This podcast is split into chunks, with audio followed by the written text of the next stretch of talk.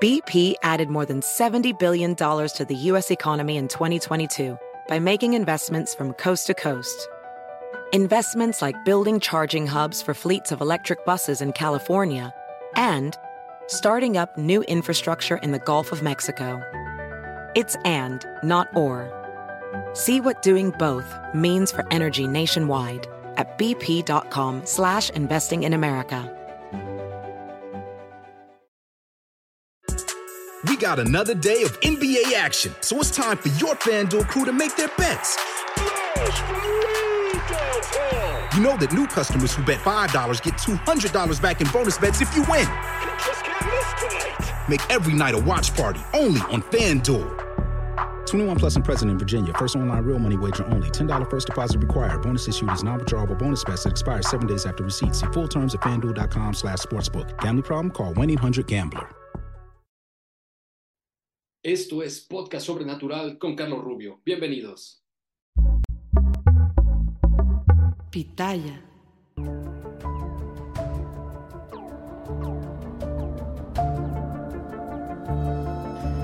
¿Qué tal amigos? Bienvenidos nuevamente a Podcast Sobrenatural con Carlos Rubio y en esta ocasión les tenemos, les tenemos un episodio sumamente interesante sobre un tema que nos han pedido mucho a través de las redes sociales y es por eso que decidimos invitar a un especialista en el tema sobre la posibilidad de la existencia de civilizaciones intraterrenas, de civilizaciones quizá antiguas, que pudieran venir de algunas otras partes del universo, em, que en algún momento quizá estuvieron antes que las primeras civilizaciones registradas, digamos oficialmente por los académicos, pero que algo sabemos nos han estado ocultando desde hace mucho tiempo.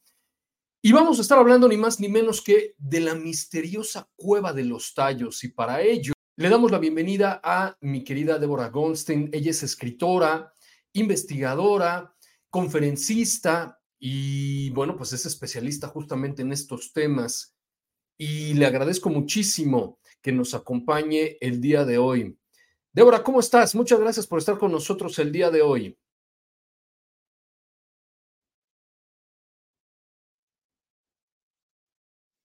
Que, que, llevo mucho en el corazón, tengo muchos colegas, amigos. Perdón, perdón. Bueno, y... eh, tienes, tu cámara está apagada. Ah, perdón, tienes razón. Entonces, ahí está. Espérame, un segundito, Vamos, te vuelvo a sacar y, vol y volvemos a entrar. Eh, entonces, para ello, eh, invitamos el día de hoy a mi estimada Débora Goldstein. Ella es investigadora, escritora, conferencista internacional y todo un especialista en estos temas. Y le agradezco mucho que ella esté conectada el día de hoy. Débora, ¿cómo estás? Es un gusto saludarte. Bueno, muchísimas gracias Carlos por haberme convocado. Muy feliz de estar aquí con la, la audiencia de México que quiero mucho. Tengo muchos colegas eh, allá amigos. Así que nada, feliz y, con un tema que, bueno, obviamente es tan apasionante, ¿no? Como el que estás com comentando. Claro, pues eh, quisiera, quisiera empezar preguntándote por qué hay tanto misticismo, tantas leyendas vinculadas a esta famosa cueva ecuatoriana. ¿Dónde empezó el, el, el tema de la historia? ¿Qué nos puedes decir sobre eso?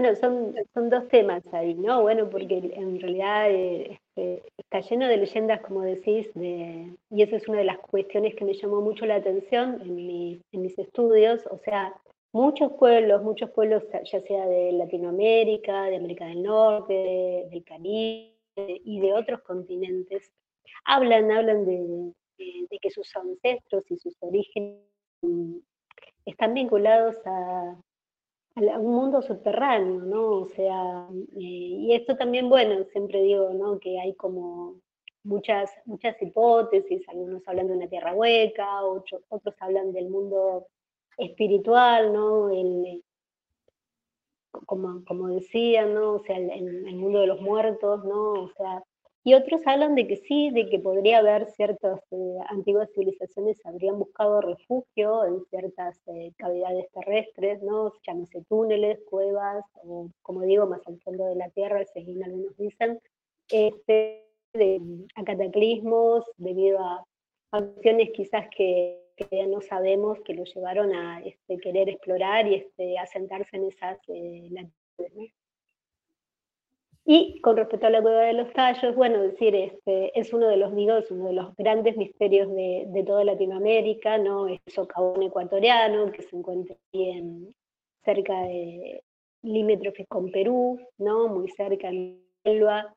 Eh, así que bueno, es uno de los grandes misterios de, toda Latinoamérica que en los últimos años ha tenido mucha, captado mucha atención, tanto del público como de los medios, eh, y que es un tema que viene arrastrando desde fines de los 60 hasta, hasta la actualidad. Buenísimo. Y por ahí leí un artículo de tu autoría que hacía referencia a, una leyenda de, de, un tesoro inca que pudiera estar vinculado a, esta cueva. Eh, ¿Es, cierto eso? ¿Habrá oro ahí abajo? ¿Alguna eh, de, algún remanente de, tesoros míticos, tesoros incas? ¿Qué, qué sabes sobre ello? Mira, lo, que sí que te puedo decir primero en, la cueva de los tallos, obviamente se ha localizado petróleo, hay minerales, hay riquezas, ¿no? Eso por un lado, y lo hay en todo Ecuador, y este, la cueva no está exenta de, toda esta cuestión, ¿no? Pero por otro lado, se, dice, hay esta leyenda inca que hablan que tras la muerte de Atahualpas, este, un gran tesoro este, se, ocultó este, de la codicia española, eh, y una de las... Eh, regiones donde se habría ocultado, ¿no? Esta cuestión más, de, más peruana, por eso digo, habría sido Ecuador, ¿no? Hay otros países que también están involucrados en este misterio y, la leyenda, ¿no?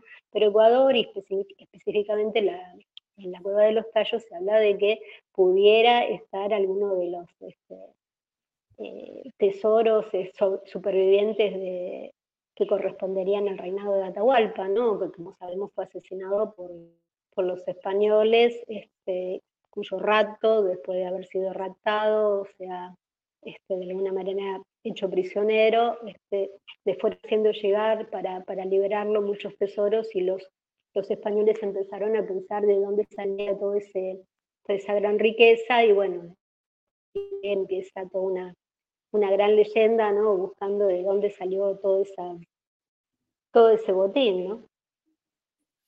Entonces, digamos que lo que pidieron los españoles como rescate por, por el rey Inca no terminó en Europa, se habría quedado aquí. Por supuesto, no. Es, además, por el tesoro en sí, aunque muchos piensan que puede ser un tesoro metálico de, de grande riqueza, encierra otras cosas, ¿no? Por, y ahí es como que su, su gran importancia, ¿no? Porque para los indígenas locales, o sea, estas civilizaciones como Incas, o sea, no eran el oro y todos esos metales, no significaba lo que significa para, eh, para otros, ¿no? Como fueron este, los conquistadores, ¿no? Ávidos de, esas riquezas, no veían de esa misma manera el metal. Y, esa, y ese, esos botines parece que tenían cierta información, cierta documentación y otras cuestiones mucho más importantes que hablaban de los de sus orígenes y de estas cuestiones de antiguas civilizaciones desaparecidas y de ahí la importancia ¿no? que tiene encontrar este botín que por, por ahora es uno de los grandes botines de la Tierra que no ha sido redescubierto. ¿no? Como digo, tras la muerte de Atahualpa, este se ocultó en varios lugares, en varios sitios, se dice la, tradición, otra tradición un poco más mística dice que este, este tesoro fue a parar a Paititi, que es otro de los misterios muy vinculados eh, con respecto a, todo esto, pero lo cierto es que hasta, hasta el momento los rastros, si bien ha habido muchos, este, muchas búsquedas a lo largo del tiempo y continúan las exploraciones, Ecuador aparece en sí como uno de los sitios donde este tesoro pudiera, pudiera estar localizado. Buenísimo. Ahora, eh, vamos un poquito más a la actualidad. Eh, con, con, estas expediciones en la década de 1960, ¿por qué le llama la atención a los británicos, a los norteamericanos, la cueva de los tallos? ¿Qué tiene de especial? ¿Por qué les empezó a llamar la atención? We got another day of NBA action, so it's time for your FanDuel crew to make their bets. You know that new customers who bet $5 get $200 back in bonus bets if you win. make every night a watch party only on FanDuel. 21 plus and present in Virginia. First online real money wager only. $10 first deposit required. Bonus issued is non-withdrawable bonus best that expires seven days after receipt. See full terms at fanduel.com slash sportsbook. Gambling problem? Call 1-800-GAMBLER. Bueno, fíjate, la, la historia de, de, Tallos, bueno, como digo, involucra un, un, húngaro nacionalizado argentino llamado Juan Moritz, ¿no? Que él viene al, eh, desde su Hungría natal, aterriza en la década del 50 en, en Argentina y viene con algunas ideas muy, muy interesantes y una vez, esta es una de las primeras cosas que hizo, como, como pasado con muchos este, estudiosos de estos misterios, es buscar efectivamente el tesoro inca, ¿no? Primero fue así, ¿no? Él empezó buscando el tesoro inca, lo empezó buscando en Argentina, siguió en otros países, hasta que decidió que eh, una de las pistas podría ser, obviamente, Ecuador, ¿no? Pero lo cierto es que en Ecuador se va a encontrar con otro misterio, aún más profundo, ¿no? Este, y por eso menos vinculativo, que es esta cuestión de la cueva de los tallos, que es un, un socavón inmenso, este, que como digo, se ubica en, la región de Morona, Santiago, en, en plena selva y lindante con,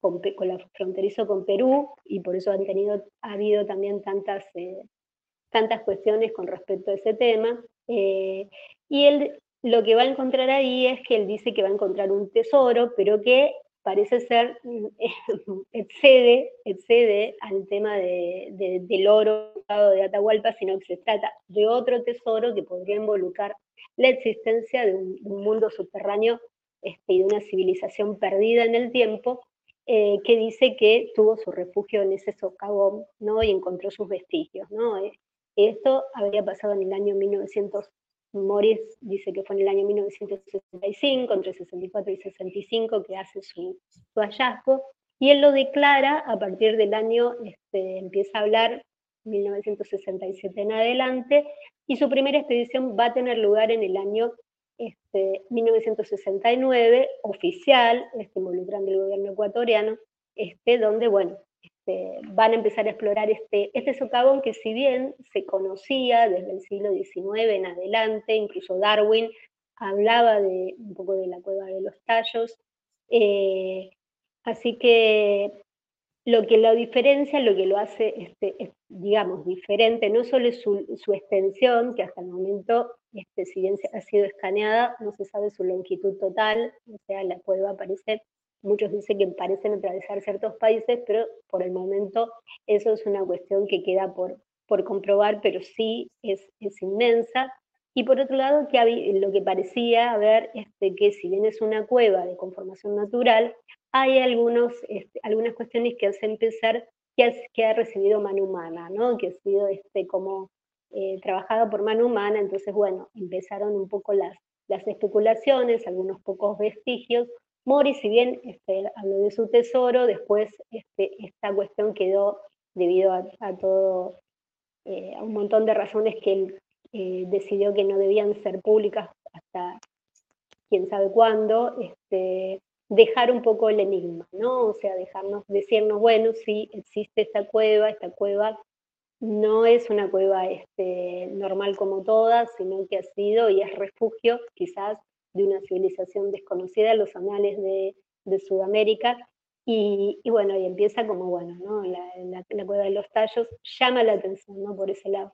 Van a pasar después del año 69, recién en el 76, van a venir el gobierno británico a hacer una, se involucra con este misterio, le llama la atención y deciden, de, debido a todas las noticias que iban surgiendo, y especialmente porque esta historia realmente se conoció a través del libro de Erich von Däniken, este estudioso suizo que va a publicar a, inicios del año 70, va a publicar su historia, un poco de los tallos, eh, a través del oro de los dioses, que se convierte en un bestseller. ¿no? Ese libro va a disparar, más aún al interés, y es por eso que, digo, se va a llegar a, este, a esta cuestión de realizar una expedición que, digamos, este, fue una de las más grandes que se pudo haber hecho para explorar una cueva, por lo menos en América, que contó con más de 100 científicos, fue en el año 1976, debido a las reclamaciones que hizo Juan Moritz. Como digo, o sea, la, la expedición fue pensado por eso y el intento era este, hacer eh, evidente todo el descubrimiento que hablaba Moritz, que Sin embargo, sucedió por, por desinteligencias que, hubo en, tanto con Morris como los, los, exploradores británicos que lo hicieron en conjunto con el, gobierno militar de, Ecuador. ¿no?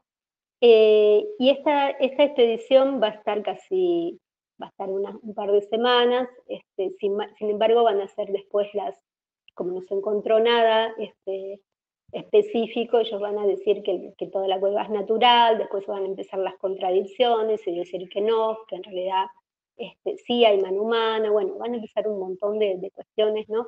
Pero bueno, la, cueva en sí, digamos, despertó el interés debido al relato que hizo Morris de lo que pudiera contener ese interior y de un vínculo aún más extraño con respecto a él haber contactado con civilizaciones este, eh, del interior de ese socavón, ¿no? Este, así que bueno, muchas cuestiones que, digamos, hicieron que la cueva sea y siga siendo de, sumo interés para todos nosotros.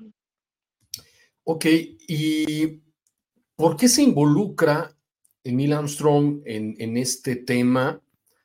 Ah, y, lo más interesante es por qué al final... Porque... Ajá, sí, adelante. Sí, sí, sí, sí, termina tu pregunta. Ah, ok. Eh, ¿Y por qué al final, pues los británicos se terminan retirando y dicen que no encontraron nada, que salvo ahí algunos vestigios arqueológicos, pues poco representativos o poco importantes y, ya no se siguió explorando? O, sí, o sí, pero en secreto, ¿qué sucedió ahí?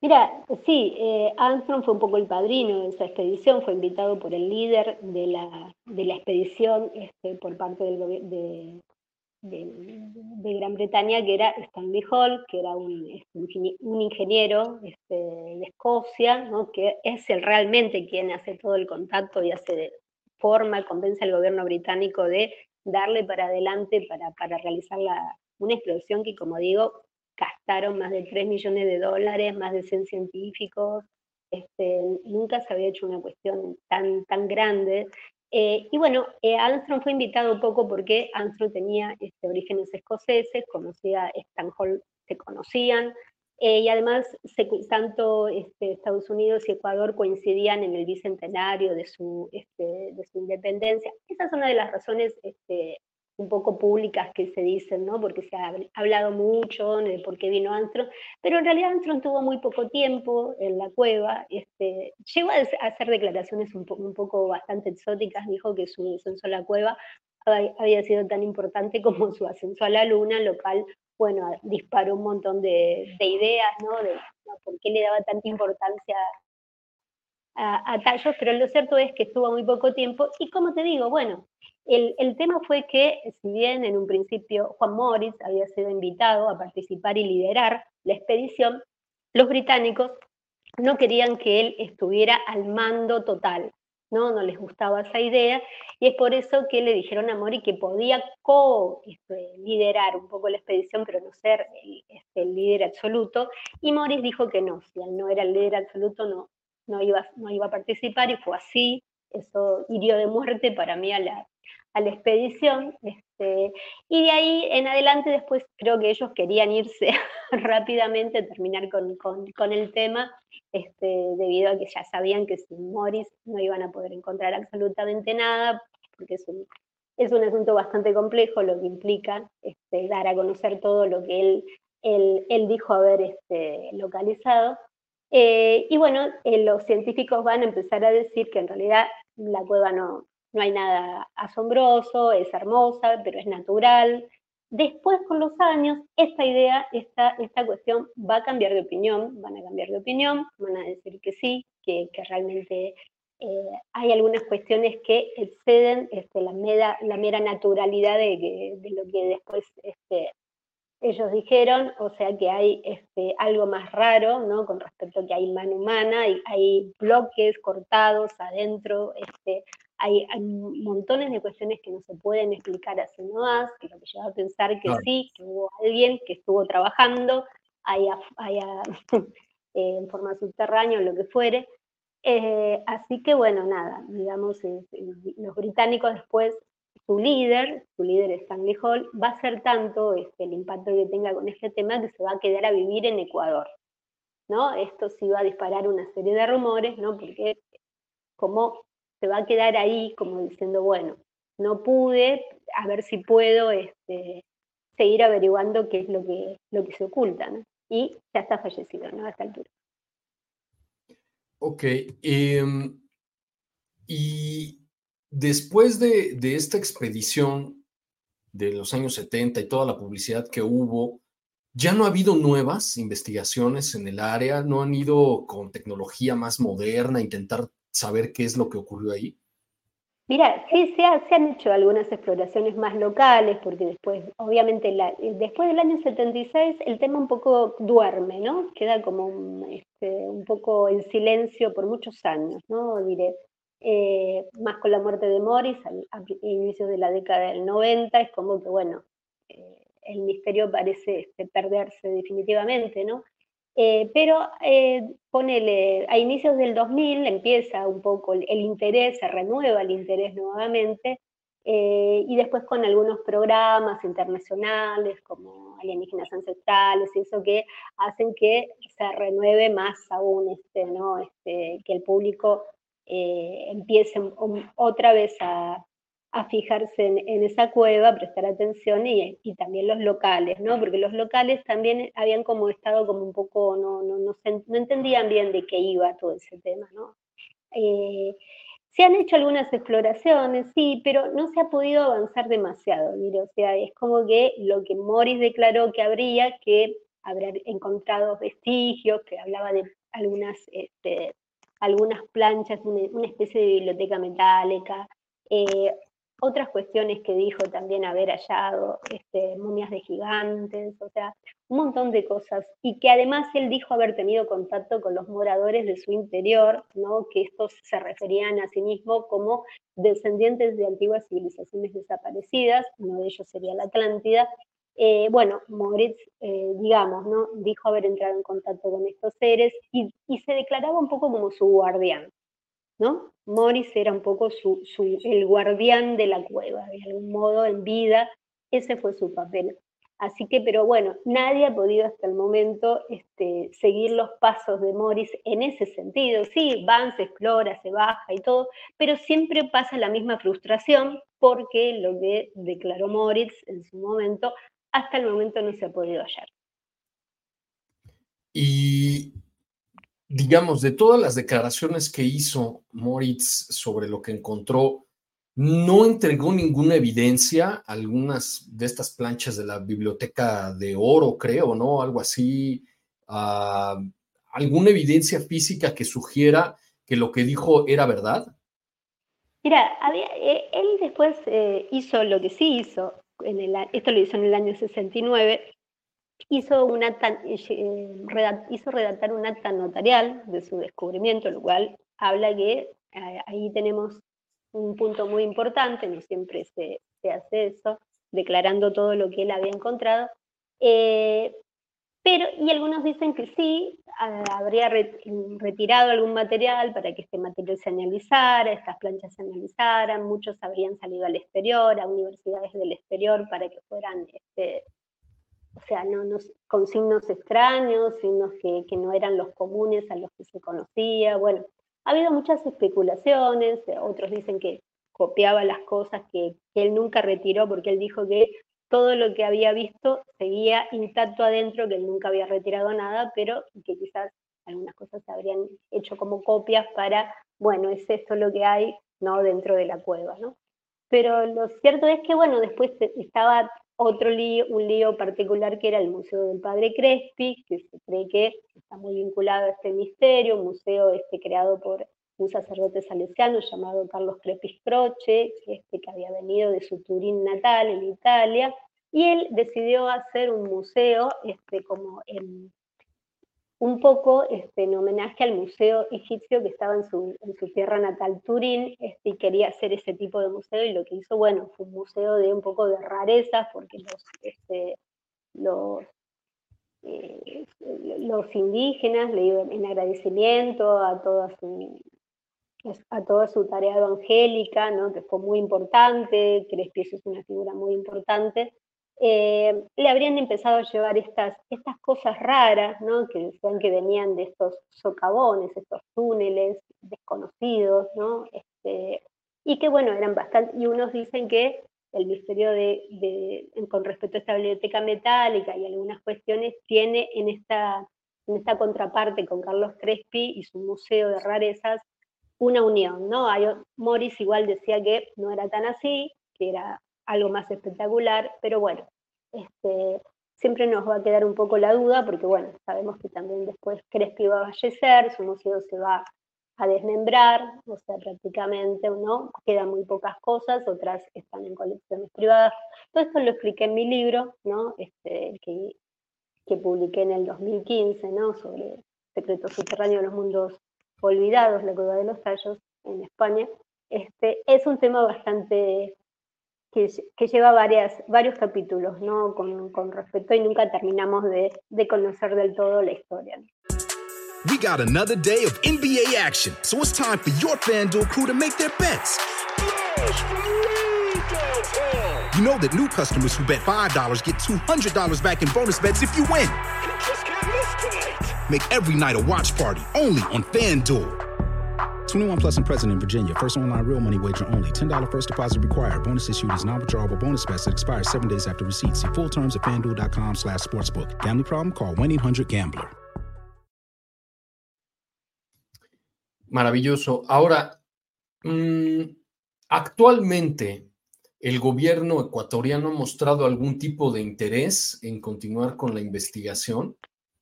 Mira, sé por, por, por, por, colegas que tengo allá, ¿no? Este, y que están implicados con un poco con colegas militares, algunos, ¿no? Este, que me han comentado, os de récord, ¿no? Que, que siguen las investigaciones, ¿no? Y te digo, una de las cuestiones era poder escanear completamente esa cueva, todavía no sé si, si, se ha podido terminar finalmente de hacerlo, lo cual habla de la magnitud de su extensión este, y que se siguen encontrando pasajes, ¿no? Y que tiene varias salidas. Este, eh, así que bueno, creo que sí, que el gobierno sabe, bueno, ya te digo, es importante porque ahí hay minerales uno de, de importancia, hay este, minerales ricos, hay petróleo, o sea, la, la cueva en sí es un lugar muy importante por eso solo ya. O sea, y después sumar este misterio. Eh, así que, digamos, ¿no? yo creo que el gobierno siempre está pendiente, aunque bueno, hacen las cosas un poco más este, en silencio, ¿no? Este, tratando de que eh, no, no, llamar tanto la, atención pública, ¿no? Porque ya, digamos, ya tiene, en los, ya te digo, en los últimos años ha tenido una explosión con nuevos documentales, nuevos films, este, estas exploraciones que te hablo, locales e internacionales que se han realizado, pero los avances, los avances, este, por más de lo que se diga, son muy pocos. La cueva está como protegiendo su secreto, lo ha protegido siempre, eh, así que no es tan fácil un poco de, de llegarle, ¿no? Y bueno, pero yo me debo de suponer que si se inician, por ejemplo, trabajos de exploración o de explotación minera uh, o, o, geológica, petrolera, en fin. En primera, me imagino que mucha gente pues saldría como a, reclamar que pues como está en la mitad de la selva, pues el daño ambiental sería verdaderamente terrible y lo que sea que esté ocultando la selva pues también se perdería, ¿no? Bueno, sí, hay, bueno, por suerte allá los movimientos indígenas están muy alerta con esto que comentás, o sea, no, o sea, no cualquiera puede entrar a la zona de tallos sin pedir los permisos necesarios, ¿no? Sea los yuaras, sea los colorados, sea quien fuera que está al mando, o sea, es como que un, es otro país dentro de otro país en ese sentido, eh, ellos son como un poco los custodios físicos ¿no? Este, de, todo este, de todo este misterio y secreto. Y siempre, obviamente, claro, Ecuador, ya te digo, es riquísimo, especialmente en petróleo, todos lo sabemos. Eh, eh, así que en la zona siempre han habido este, estas multinacionales que van a explotar estos recursos. Así que, por supuesto, eh, los indígenas, por lo menos, son bastante activos con, estas cuestiones, a pesar de todo, tratan de, luchar contra, contra estos avances. Así que bueno, sé que por lo menos la cueva sigue protegida en ese sentido e incluso el medio ambiente, a pesar de toda la degradación que se le hace, eh, se trata de que eso no, sea, no sea mayor, ¿no? O sea, estamos hablando de la Amazonía ecuatoriana, ¿no? O sea, lo que implica. Pero bueno, creo que los, indígenas son muy inteligentes, este, siempre están alerta, este, y, no, y sea el gobierno que sea, sea quien sea, no se la lleva de arriba. Muy bien, y bueno, con respecto a, esta supuesta civilización que estaría oculta debajo de, o en el interior de la cueva, no sé, ¿qué es lo que realmente sabemos de, ello? Y, podríamos incluso especular un poquito de, todo lo que has investigado en estos años, ¿de dónde crees que provienen? ¿Quiénes son? ¿Por qué no interactúan con nosotros? Etcétera. Mira, este, bueno, lo, que decía Moritz es que, bueno, esta civilización, estas, estos contactos que él logró acceder este, con el tiempo y de, otra gente que también después tuvo estas mismas interacciones, estamos hablando quizás de culturas desconocidas, como digo, en los anales de la historia y que no son aceptadas. Hablo de Lemuria, hablo de la Atlántida, hablo de Hiperbóreos, por empezar, eh, ¿no? saliendo de todo el riñón este, de, de las culturas tradicionales.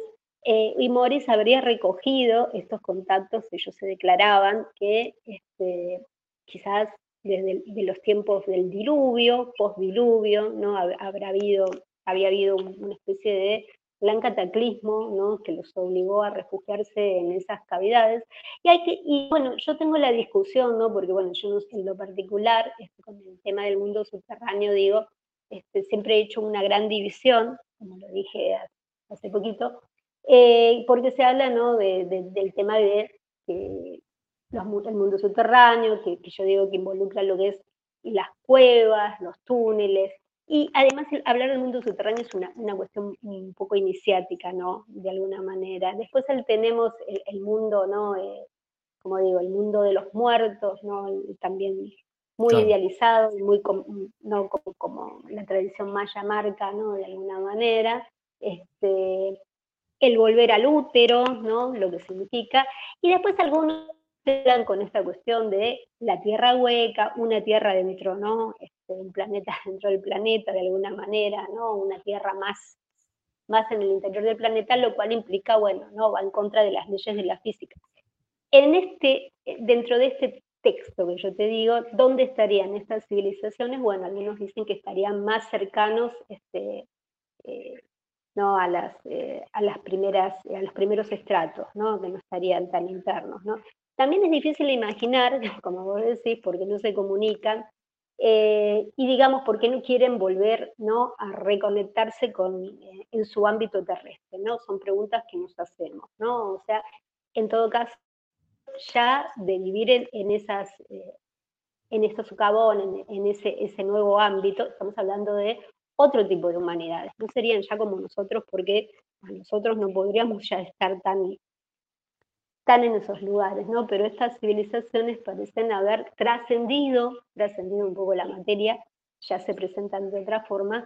Y bueno, eh, otra de las cuestiones que también Morris decía es que eh, había un componente estelar de todo este lío, este, hablando de un supuesto planeta desaparecido que habría estado entre Marte y Júpiter, que se menciona mucho, que se llama Maldek para algunos, está el planeta amarillo para otros, eh, y que en el medio de este, que este planeta colapsó, explotó debido a una, especie de guerra interna hace millones, millones de años, y algunos de sus descendientes se habrían refugiado en esta cueva lo cual, bueno, ¿no? Sea, cuando Morris contaba esto, la verdad que, bueno, no es el único, porque hay muchos, eh, muchos espiritualistas de la década del 50 y un poco antes que empezaron a decir la misma, la misma visión, ¿no? De que este, había como una conexión con este, con este mundo desaparecido. Muchos pueden pensar, bueno, después, ¿no? Algunos especulan de la luna, de Marte, de, de lo que fuera, ¿no? Pero en el caso de Tallos da la casualidad de que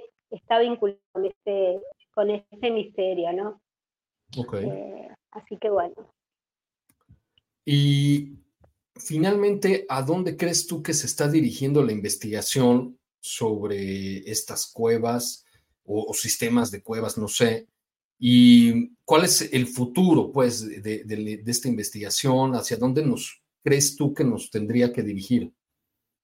Bueno, yo creo que, digamos, la, información ha salido a lo largo de los años, ha, salido un poco más, no se ha ido conociendo. De cuando yo empecé en el 2004, la verdad que estaba en un silencio total, en un impas, como digo, que de pronto en los últimos tiempos fue como creciendo, ¿no? Este, el interés por algo es, siempre yo lo, lo, llamo como un llamado que hubo con, con, esta cueva, sigue habiendo como un llamado pero que bueno, tiene sus reglas, tiene sus tiempos, este, me parece que bueno, hay un misterio, es un misterio que se protege mucho y es un misterio que es muy importante, así que no, le va, no va a ser tan fácil este, por ahí este, ir desentrañándole si no hay una apertura como la que hubo en su momento y que parece ahora, como digo, está en un impasse creo que sí, que va a seguir despertando a lo largo del tiempo, va a seguir despertando mucho interés, no tengo dudas. Este, apenas estamos rasgando un poco la, información, todo lo que nos legó Moritz en su momento y, otros estudiosos, pero especialmente Juan Moritz, este, que fue como este, el gran talto, el gran sabio que nos dejó un misterio para, para futuro. Y ¿Por qué crees que al final de cuentas eh, Moritz no, no terminó como de, revelar lo que había descubierto? O, me parece que mencionas tu, tu artículo, ¿no? Que algunos de los misterios o algunos de los detalles se los lleva él a la tumba. ¿A qué te referías con eso?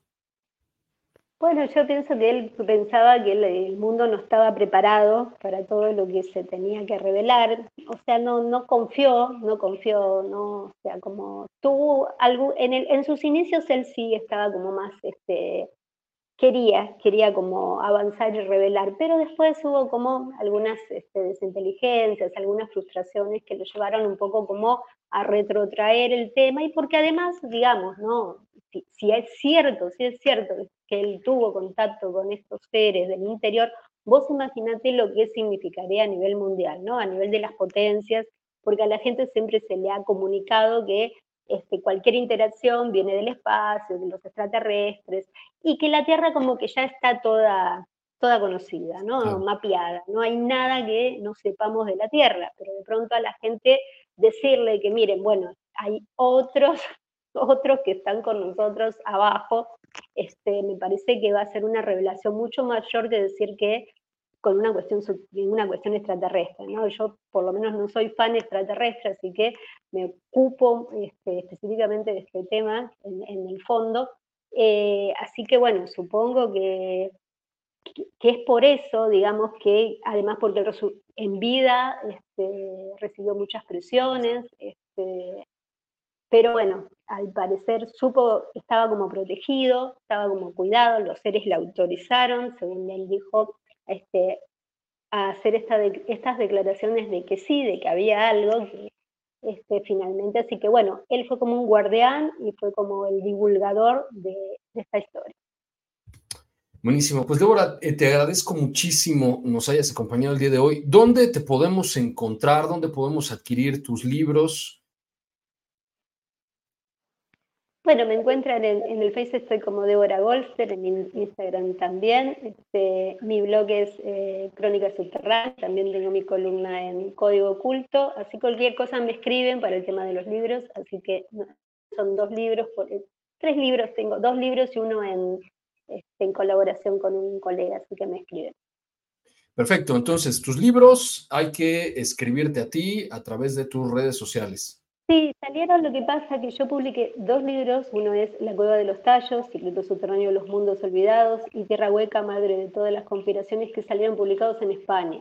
Entonces son, por eso digo, o sea, ah. hay cierta comercialización, pero es más difícil, este, como se publicaron allá, este, es más difícil un poco de, encontrarlos, ¿no? O sea, se venden en Argentina y eso sí, o, en, en, Latinoamérica a través especialmente de Mercado Pago y eso, y algunas librerías que también lo tienen. Entiendo. Pues te agradezco muchísimo, Débora, que nos hayas eh, compartido con nosotros esta extraordinaria historia y que sin duda eh, pues lleva siglos despertando el, misterio y el interés de académicos, de místicos y, y del público en general. Bueno, muchísimas gracias por haberme convocado. Estoy muy contenta y bueno, espero haberlos un poco introducido. Sé que, me dijo que quizás no se conoce tanto este, esta historia, así aunque una vez Maussan me la, me la reseñó hace muchos años. Así que bueno, espero que, que se divulgue un poco mejor. Buenísimo, pues muchísimas gracias por estar con nosotros. Un abrazo grande. Muchas gracias. Y bueno, pues yo los invito nuevamente a que nos busquen en todas las redes sociales. Recuerden que me encuentran como Carlos Rubio Sobrenatural en Facebook, en TikTok, en Instagram y en YouTube, arroba prof. Carlos Rubio en X, que descarguen el podcast Sobrenatural y todos los episodios que estamos subiendo a todas las plataformas digitales. Recuerden que la descarga es completamente gratuita.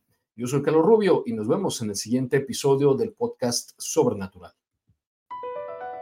Across America, BP supports more than 275,000 jobs to keep energy flowing.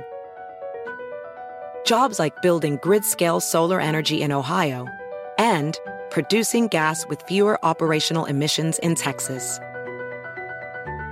It's and, not or.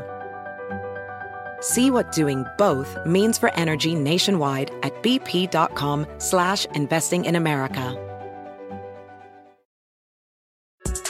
We got another day of NBA action, so it's time for your FanDuel crew to make their bets. You know that new customers who bet $5 get $200 back in bonus bets if you win. You just can't miss tonight. Make every night a watch party only on FanDuel. 21 plus and present in Virginia. First online real money wager only. $10 first deposit required. Bonus issued is non-withdrawable bonus bets that expires seven days after receipt. See full terms at fanduel.com slash sportsbook. Gambling problem? Call 1-800-GAMBLER.